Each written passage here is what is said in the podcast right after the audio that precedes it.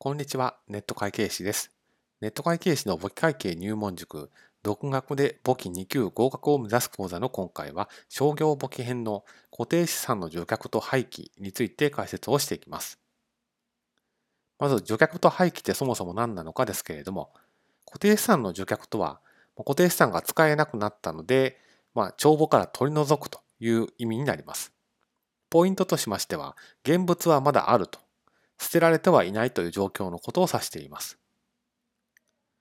で廃棄の場合ですけれども、これは使えなくなったので、まあ、捨ててしまうと。ですから、現物がないといったところが除却とは異なります。では、仕分けはどうなのかを見ていきます。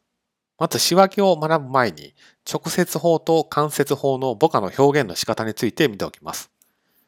例としまして、取得価格が1000円、原価償却累計約が300円、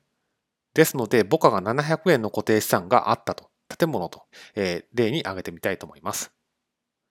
直接法の場合ですと、建物700円というふうな表現のされ方がします。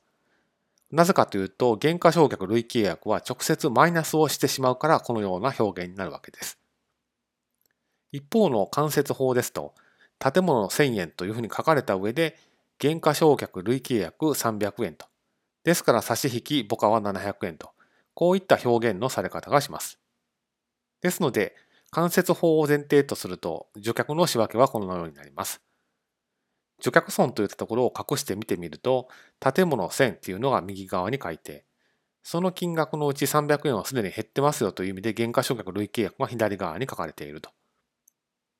ですので、差し引きでこれで母価700円の建物が消すことになりましたという表現ができます。そして相手勘定が